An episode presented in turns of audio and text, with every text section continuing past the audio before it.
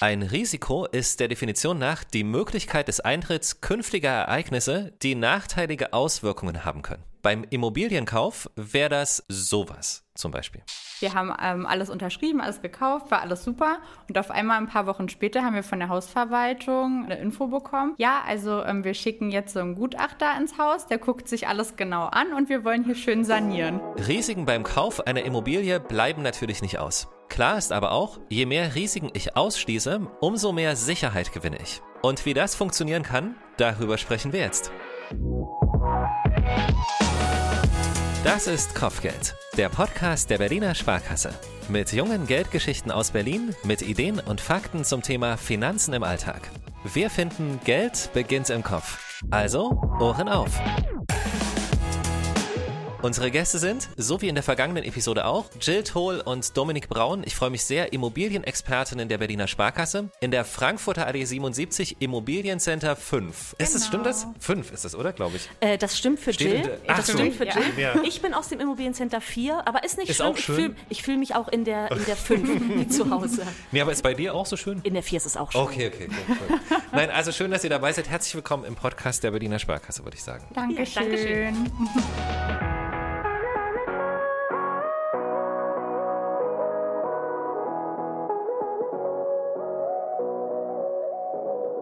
Also, unsere Situation, ich kaufe eine Immobilie, das steht fest, das Bauchgefühl passt, die Immobilie passt. Jetzt muss aber auch die Verantwortung, also das Bewusstsein da sein, dass dieser Schritt ein vielleicht einmaliger, auf jeden Fall sehr großer Schritt im Leben ist. Ist es allen bewusst oder seid ihr da manchmal auch jemand, der die Augen öffnet? Oder wie viel helft ihr dann auch? Also wir hatten ja in der letzten Folge auch schon mal kurz drüber gesprochen. Also natürlich die Entscheidung, ob der Kunde jetzt kaufen möchte oder nicht, muss er ja irgendwie selber treffen. Total. Und zu dem Zeitpunkt, wo die Kunden bei uns sitzen, haben sie ja auch oft schon die Entscheidung getroffen, haben eine Immobilie gefunden und möchten die ja ähm, kaufen. Und wir unterstützen dann quasi dabei, wie baut man die Finanzierung am besten auf.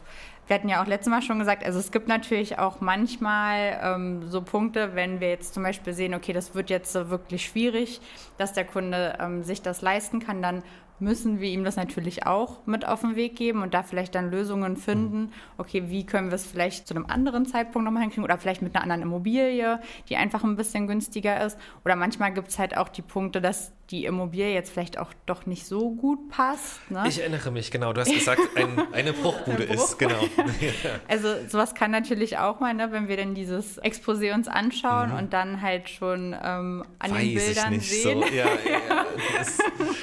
Das, dass ähm, das vielleicht äh, schwierig werden könnte, dass wir dann natürlich auch nochmal drüber sprechen, okay, was ist denn dein Plan? Wie möchtest du das denn ähm, hinkriegen? Und wenn wir dann irgendwie merken, okay, da ist noch kein wirklicher Plan da, also gibt ja auch oft so diese Kunden, die sagen, ach, ich ziehe erst mal ein. genau, genau. ich ich mache das dann so nach und nach. Genau. Ja, das ist dann vielleicht auch ein bisschen schwierig, also dass man die da dann auch versucht, so ein bisschen auf den Boden der Tatsachen zu holen ne? und da vielleicht dann auch nochmal ein bisschen drüber spricht. Was hat das eigentlich auch für Auswirkungen, wenn du jetzt diese Immobilie kaufst? Was hat das vielleicht auch für finanzielle Auswirkungen? Ähm, und dass man da halt auch einfach, um den Kunden zu schützen, dann auch nochmal mitgibt, okay, dann hol dir aber einen Architekten, lass das alles nochmal genau prüfen, dass wir halt auch beide, du, aber auch wir, eine Idee haben, was kommen da für Kosten auf dich zu, dass wir das dann auch prüfen können, können wir das integrieren, inwieweit macht das Sinn oder ist es vielleicht dann vielleicht doch nicht diese Immobilie und wir gucken nochmal nach einer anderen. Genau, also das sind so Punkte, auf die wir dann schon ähm, ansprechen, wenn uns das auffällt. Also ich glaube, kümmern tun sich die Kunden, aber die haben halt einfach nicht das Fachwissen. Ne?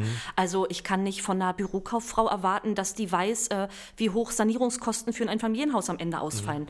Ähm, da muss man sich einfach Experten ähm, dazu Voll. äh, holen, die da Bescheid wissen zur eigenen Sicherheit, ähm, für die Bank auch als Sicherheit. Wir verlangen das tatsächlich auch, einfach auch im Sinne unserer Kunden, damit wir die dann nicht in ihr eigenes Unglück rennen lassen. Habt ihr das auch selber gemacht? Also wart ihr auch vorsichtig? Bestimmt. Ja, klar. Habt ihr das alles gemacht, was ihr euren Kunden auch ratet?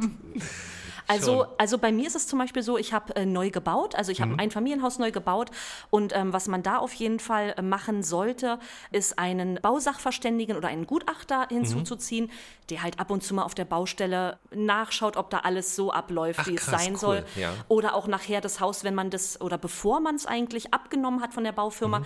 der einfach auch nochmal durchgeht und schaut, ist das auch alles so in Ordnung? Ist hier alles gerade so, wie es sein soll? Weil ganz ehrlich, als Laie und auch ich als Immobilienexpertin, ich sehe die Dinge nicht, die so ein hm. Gutachter sieht. Es gibt noch weit vorher, vor allem wenn es so um den Kauf einer Immobilie geht, gibt es auch so, ich will mal fast sagen, so versteckte Risiken, hm. dass jemand irgendwie kommt und äh, Stress macht oder Druck, ah, weißt ja, du, ja. und irgendwie so sagt, so, jetzt entscheiden Sie sich mal, es gibt noch ganz viele andere Interessenten und so. Ja. Wo in so einem Verhalten, wo stecken denn da die Risiken, wenn ich in so eine Situation reingerate? Mhm. Mhm. Also da sollte man auf jeden Fall versuchen, sich nicht zu sehr unter Druck setzen zu lassen. Also das war jetzt zum Beispiel im letzten und im vorletzten Jahr noch eine ganz andere Situation, wo es halt tausend Interessenten gab sehr viele Menschen sich auch eine Finanzierung hätten leisten können, sich alle hochgeboten haben. Da ging es tatsächlich dann oft um Schnelligkeit und um den höchsten Preis, wer den geboten hat. Aber man sollte sich halt davon nicht unter Druck setzen mhm. lassen. Also auf jeden Fall mhm. sollte man, bevor man dem Makler jetzt wirklich den Kauf zusagt oder zum Notar geht und da einen Termin macht, um den Kaufvertrag zu unterschreiben, sollte man auch immer erst mit der Bank sprechen, um sich die Finanzierungsbestätigung geben zu lassen. Weil im schlimmsten Fall hat man am Ende ja einen Kaufvertrag unterschrieben, hat eine Immobilie gekauft. Ähm, das kann man übrigens dann auch nicht mehr rückgängig machen. Also dafür gibt es kein Widerrufsrecht, weder für den Käufer noch vom Verkäufer und hat aber gar keine Finanzierung.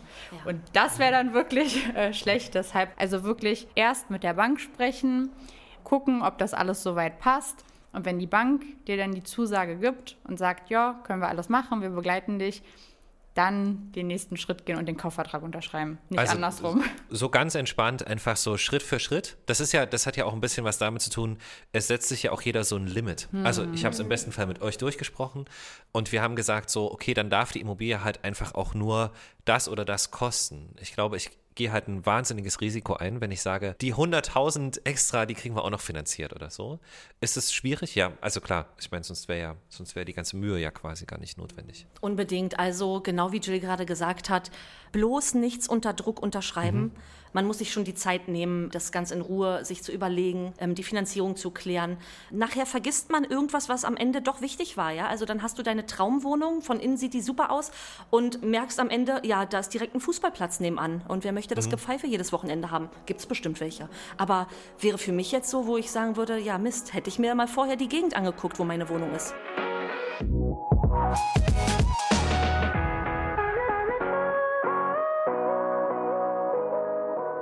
Würde gerne über Risiken reden, die vor allem damit verbunden sind, dass die Finanzierung einer Immobilie ja jetzt nicht in ein paar Monaten abgeschlossen ist. Wir reden hier im Regelfall über 20 oder 30 Jahre, also einen sehr, sehr langen Zeitraum.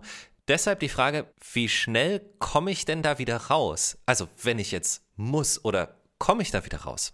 Also ich glaube, was wir da für einen Vorteil haben, ist, dass wir einfach ja in Berlin hier mhm. sind, was natürlich ein ganz guter Standort ist, auch wenn man zum Beispiel später mal sich selber verändern will oder wenn sich einfach die Lebenssituation verändert mhm. und man hat jetzt zum Beispiel eine Immobilie. Also ist ja bei uns auch so. Wir haben jetzt eine Dreizimmerwohnung ähm, gekauft, die jetzt aktuell, wir sind noch jung, ähm, erwarten ein Kind. Also passt gerade perfekt, aber man weiß ja nie, ähm, wie wird es in Zukunft sein. Mhm. Und dafür denke ich aber, ist Berlin ein ganz guter Standort, weil ähm, schlimmsten Fall, wenn die Wohnung halt irgendwann nicht mehr passt, kann ich einerseits zum Beispiel sagen, okay, ich kriege sie, denke ich mal, relativ leicht vermietet, weil in Berlin ist der Wohnraum knapp. Da freuen sich die Leute, wenn eine neue Wohnung auf den Markt kommt, ähm, Absolut, wo ja. man die Möglichkeit hat, ähm, einzuziehen. Auf der anderen Seite würde ich auch sagen, wenn man die Wohnung jetzt irgendwann komplett loswerden will, ist es auch in Berlin relativ einfach, einen Käufer zu finden, weil wir hatten ja auch schon darüber gesprochen, es gibt halt einen super hohen Bedarf, aber es gibt halt im Vergleich dazu jetzt äh, nicht so viele passende mhm. Immobilien. Also haben wir hier, glaube ich, einen ganz guten Standort, als wenn man jetzt das vergleichen würde mit einem 100-Seelendorf. Und auf der anderen Seite ähm, macht man sich vielleicht auch oft Gedanken, dass man jetzt sagt, okay, aber der Kreditvertrag, der ist ja so lang mit der Zinsbindung und mhm. so weiter. Und da ähm, kann man ja auch zu sagen, also auch wenn man diesen Kreditvertrag jetzt hat, wenn ich irgendwann in acht Jahren oder in meinetwegen auch zwölf Jahren oder so entscheide, ich möchte diese Immobilien nicht mehr haben, dann steht mir auch trotzdem frei, aus diesem Kreditvertrag mhm. rauszutreten. Man muss halt gucken, also wenn man das jetzt ähm, vor zehn Jahren macht, dann ähm, muss man halt immer eine Entschädigung quasi dafür an die Bank zahlen. Aber wenn man die Immobilie jetzt so zehn Jahre hält und dann im Anschluss den Kredit kündigt, dann kann man auch einfach den, den Kredit, der dann noch offen ist, kann man dann zurückzahlen an die Bank und hat auch keine Strafe, die man dann mhm. ähm, weiter dafür zahlen muss. Und diese Summe kann man ja dann generieren, indem man die Immobilie zum Beispiel verkauft. Also selbst wenn ich jetzt äh, eine 20-jährige Zinsbindung habe, heißt das nicht, dass ich die Immobilie auch wirklich 20 Jahre lang, egal unter welchen Umständen, abzahlen muss und da niemals mehr rauskomme. Also man geht ja bei so einer Planung schon ein bisschen davon aus, dass sich im besten Fall nicht so viel verändert im Leben. Und das ist, glaube ich, so der Triggerpunkt. Also bei mir auf jeden Fall. Weil ich habe so ein Leben, das ist so gefühlt alle zwei Jahre sehr, sehr anders. Das ist so der Gedanke, der dem zugrunde liegt. So, dass ich bei so einer Planung so fest davon ausgehe, es verändert sich nicht so wahnsinnig viel. Vielleicht habe ich auch einfach zu viel Respekt davor, dass sich Umstände im Leben verändern und das macht so einer Finanzierung eigentlich gar nichts aus. Also es bedarf natürlich einer guten Planung, was die Zahlung der Kreditrate angeht. Die okay. sollte sichergestellt sein, aber alles Sehr außenrum, Michael, ja, ja, ja, alles außenrum kann sich natürlich verändern. Klar, also ne, die Menschen leben, die Menschen verändern sich. Manchmal gibt es Situationen, wo dann halt vielleicht neu entschieden werden muss. Ne? Also zum Beispiel, wenn sich die Familie vergrößert und die mhm. Wohnung einfach zu klein wird. Aber das sind Dinge, die besprechen wir mit den Kunden. Da ist nichts in Stein gemeißelt, wie Jill gerade schon sagte. Man hängt da nicht in, also in diesen 20 Jahren Zinsbindung fest in genau dieser Immobilie. Mhm. Es gibt immer äh, Wege oder Möglichkeiten, sich da auch zu verändern. Weil ich glaube, das ist sehr, sehr zeitgemäß. Also der Gedanke halt einfach, weil ähm, wir reden schon sehr, sehr viel über Veränderungen. Und ich finde das zum Beispiel cool, jemand anders findet das nicht so cool. Anyway, das ist ja nicht der Punkt. Der Punkt ist, dass es gar nicht so schlimm ist, nebenbei eine Immobilie zu finanzieren und ich trotzdem mein Leben leben kann, hm. quasi. Also neben dem Zinsänderungsrisiko ist auch ganz wichtig, dass man sich mal darüber Gedanken macht, was passiert denn mit der Finanzierung, wenn ich mein Gehalt plötzlich nicht mehr bekomme. Mhm. Ähm, und damit meinen wir tatsächlich nicht so einen vorübergehenden Wegfall des Gehaltes wie zum Beispiel Arbeitslosigkeit. Also wenn ich ein qualifizierter Mensch bin, dann finde ich auch in der Regel in Kürze mhm. wieder was. Aber wenn ich jetzt krank werde und wirklich nicht mehr arbeiten gehen kann, was passiert denn dann mit meiner Finanzierung oder mit meiner Immobilie letztendlich ja dann auch? Also traurig wäre es ja, wenn ich aufgrund äh, von Berufsunfähigkeit der nächste Schritt wäre, dass ich aus meiner Immobilie ausziehen muss. Mhm. Und äh, da sprechen wir auch mit den Kunden drüber. Also dieser Punkt, an dem man eine Immobilie kauft, ähm, ist so ein, wie so ein Lebensabschnitt, der neu beginnt. Absolut. Und da werden diese Dinge einfach von uns äh, nochmal beleuchtet. Also bist du da vielleicht schon abgesichert? Also da gibt es ja ganz klassisch zum Beispiel die Möglichkeit einer Berufsunfähigkeitsversicherung, die einfach dann einspringt, wenn ich so krank bin, dass ich nicht mehr arbeiten gehen kann und mir dann halt eine monatliche äh, Berufsunfähigkeitsrente bezahlt, aus der ich dann meine Lebenshaltungskosten und auch meine Kreditrate zahlen könnte. Mhm. Ähm, ist sowas vielleicht schon vorhanden? Reicht die aus oder muss die eventuell angepasst werden? Ne? Ist eventuell noch gar nichts vorhanden? Dann ähm, schauen wir da auch, dass wir ähm, dem Kunden äh, da auch nochmal ein Angebot an die Hand geben ähm, oder ihn da beraten, was man da machen könnte. Und ein anderer Punkt ist tatsächlich auch, wenn zum Beispiel zwei Kreditnehmer gemeinsam eine Finanzierung bei uns aufnehmen und einer von beiden ähm, verstirbt. Das ist ein trauriges Thema, aber auch da muss man wenigstens einmal ganz kurz die Taschenlampe reinhalten. Ja? Also das sind einfach ähm, Situationen, wo man dann ähm, schauen muss, ähm, wie ist der Kunde bereits darauf vorbereitet. Mhm. Gibt es da schon irgendwie ähm, eine Risikolebensversicherung zum Beispiel? Weil also was man bestimmt nicht gebrauchen kann, ist, wenn der Ehepartner verstirbt, dass der nächste Schritt ist, mit den Kindern aus dem Haus raus zu mhm. müssen. Mhm. Und äh, das lässt sich vermeiden, indem man einfach sich das vorher anschaut und äh, man sich gut absichert. Ähm, ist ein bisschen ein anderer Punkt. Du hast vorhin schon mal gesagt, dass ihr gebaut habt, komplett neu. Mhm. Gibt es da Punkte, auf die ich besonders achten sollte? Also was wir mit den Kunden auf jeden Fall besprechen, wenn die bei uns zur Beratung sind, dass genügend Puffer vorhanden sein muss. Also mhm. die Finanzierung darf auf gar keinen Fall zu eng kalkuliert sein. Leider ist es in den seltensten Fällen so, dass genau der Betrag, den man vorher sich überlegt oder berechnet hat, dass der dann auch genau zutrifft, wenn es um die Sanierungskosten oder um den mhm. Neubau geht. In der Regel fallen die Kosten immer höher aus. Das machen wir aber hier bei der Berliner Sparkasse. Also wir beraten den Kunden dahingehend, dass wir in der Finanzierung einfach unbedingt empfehlen, einen größeren Puffer mit einzubauen. Okay. Ansonsten kann ich nachfinanzieren oder ist das nicht so cool? Ey, lass mal offen darüber reden. also das, das gibt es ja aber. Hm. Also es sind ähm, Risiken damit verbunden. Die Möglichkeit gibt's, mhm. ja. Aber es ist an sich eigentlich immer die schlechteste Lösung, ähm, weil es wird am Ende dadurch immer teurer. Mhm. Ja, und man muss dann halt auch immer noch gucken, okay, passt das jetzt äh, so weit eigentlich auch noch rein? Also wie halt Domi schon gesagt hat, am besten ist halt wirklich, deshalb setzen wir uns ja auch mit dem Kunden wirklich lange hin, gerade beim Thema Neubau und sprechen wirklich alles durch, ähm, alle Eventualitäten Puffer. wir sprechen dann zum Beispiel auch so eine Sachen durch wie, na, wo steht denn das Haus auf dem Grundstück? Ja, steht mhm. das vielleicht weiter hinten? Dann musst du ja auch ähm, mehr Geld einplanen, um ähm, die ganzen Leitungen für die Anschlüsse zu legen und so weiter. Also wir machen da echt schon einen guten Plan und hoffen dann natürlich auch darauf, dass der Kunde das halt auch so weit ähm, versteht und da mitgeht, mhm. damit halt sowas nicht passiert. Also am besten wäre halt immer wirklich einen ausreichenden Puffer einzuplanen. Und wenn man am Ende das Geld nicht braucht, dann ist es ja nicht schlimm. Dann kann man ja das Geld, was übrig ist, einfach wieder in den Kredit einzahlen. Ja, also quasi wieder als Sonderzahlung mhm. zurückzahlen. Aber man hat dann halt nicht dieses Risiko, ähm, dass man nachfinanzieren muss, weil das macht es am Ende alles teurer und aufregender, weil man mhm. dann quasi nochmal gucken muss, okay, passt das jetzt alles überhaupt noch? Weil die Finanzierung steht ja an sich schon. Ich wollte es ja genau deswegen sagen, dass wir mal ganz klar sagen können, das ist nicht nur nicht cool, sondern das ist vielleicht tatsächlich ein denkbar unoptimaler Weg. Hm. Und eure Gesichter haben bei dem Wort Nachfinanzierung auf jeden Fall auf jeden Fall Bände gesprochen. Insofern, hey, ist ja cool, wenn man es einfach mal so sagen kann. Alles andere läuft natürlich, was du ja auch gerade sagst, wieder darauf hinaus, dass man sich das alles gut anguckt und vielleicht auch mit einem Sachverständigen da durchläuft mhm. und sowas. Mhm. Damit kann man natürlich Risiken so bestmöglich auch aussortieren, sozusagen. Ja. Mhm. Es können halt auch immer so unvorhergesehene Sachen kommen. Also mhm. Also zum Beispiel, so war das jetzt, als wir die Wohnung gekauft haben. Wir haben ähm, alles unterschrieben, alles gekauft, war alles super. Und auf einmal ein paar Wochen später haben wir von der Hausverwaltung ähm, eine Info bekommen. Ja, also ähm, wir schicken jetzt so einen Gutachter ins Haus, der guckt sich alles genau an und wir wollen hier schön sanieren. Ja. So, wo man sich so gedacht hatte, okay, gut zu wissen. War natürlich erstmal so ein Schock und das war natürlich auch für uns zum Glück haben wir mhm. uns halt wirklich noch was übrig gelassen und haben halt nicht alles Geld, was wir hatten, mhm. In die Finanzierung reingepackt, damit wir jetzt darauf auch reagieren können. Ne? Weil sonst wären wir jetzt auch vielleicht in diese Situation gekommen, nachfinanzieren zu müssen oder noch einen weiteren Kredit aufnehmen zu müssen. Ähm, und das sind halt wirklich Sachen, wenn man das dann am eigenen Leib auch irgendwie erfährt, ähm, dann merkt man halt auch nochmal, okay, wie wichtig ist das wirklich, dass man sich da wirklich noch was zurückpackt oder innerhalb der Finanzierung halt einfach noch einen Puffer einbaut für so eine Sachen. Weil es kann halt immer mal was kommen. Was kann denn noch kommen zum Beispiel? Ähm, also als ich mein Grundstück gekauft habe, war die Straße noch nicht fertig.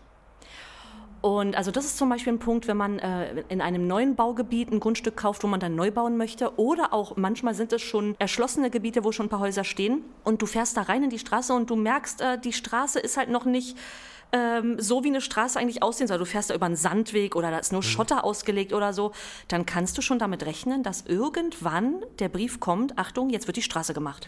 Und dann musst du dafür bezahlen. Und dann oder? musst du dafür bezahlen. Krass, stimmt. Das ist anteilig, ja. aber auch dieser anteilige Betrag, der ist kann ordentlich, ordentlich sein. Hm. Eckgrundstücke sind da dann nochmal ein bisschen härter mhm. getroffen. Also bei uns waren das 22.000 Euro. Okay, krass. Ja. Ich hätte dich jetzt nicht gefragt, aber wenn du es von alleine sagst, okay. Ja, also ähm, das ist nicht ohne. Also da gehörten dann, also da wurde auch komplett äh, Leitungen, alles wurden da auch dann gleich mitgemacht. Ne? Ja. Ne? Aber also ich glaube, der Anteil für die Straße war auch ordentlich. Manchmal hat man Glück, dass das, wenn das Grundstück verkauft wird, dass darauf hingewiesen wird. Ja, das kommt dann noch dazu. Mhm. Ne?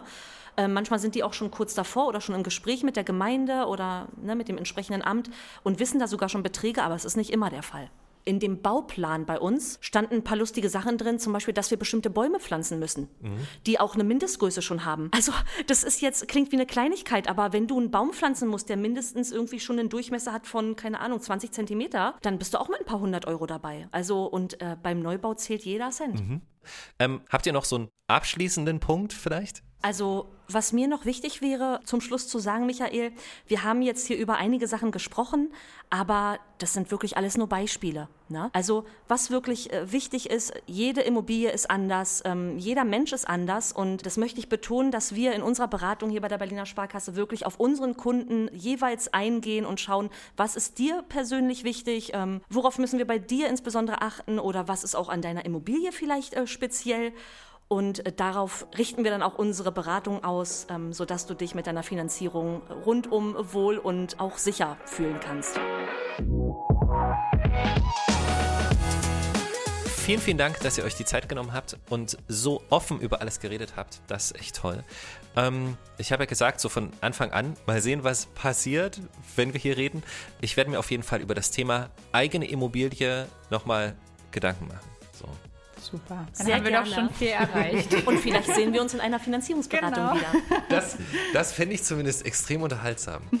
Also wirklich, weil ich glaube, das wäre sehr lustig. So, mal gucken. Also danke an euch und alles Gute. Danke, Danke, dass wir hier sein ebenso. durften. Gerne.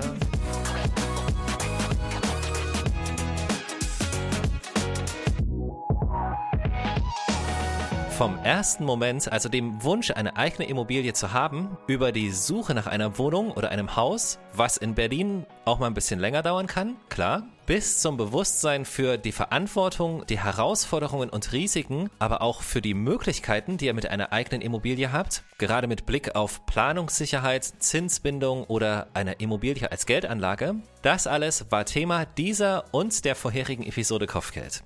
Wenn ihr Fragen zu diesem Thema habt, wendet euch gern jederzeit an die Beraterinnen und Berater der Berliner Sparkasse und nutzt auch gern die Links hier in der Podcast-Beschreibung. Ganz vielen Dank fürs Zuhören. Das war Kopfgeld, der Podcast der Berliner Sparkasse. Wenn es dir gefallen hat, dann lass uns gerne eine gute Bewertung da und abonniere uns auf Spotify, Deezer, Apple Podcast oder Google Podcast. Und jetzt auch auf Amazon Music und über Alexa. Sag einfach, Alexa, spiele den Podcast Kopfgeld. Außerdem findest du Kopfgeld auf unserem YouTube-Kanal und unter berliner-sparkasse.de slash Kopfgeld.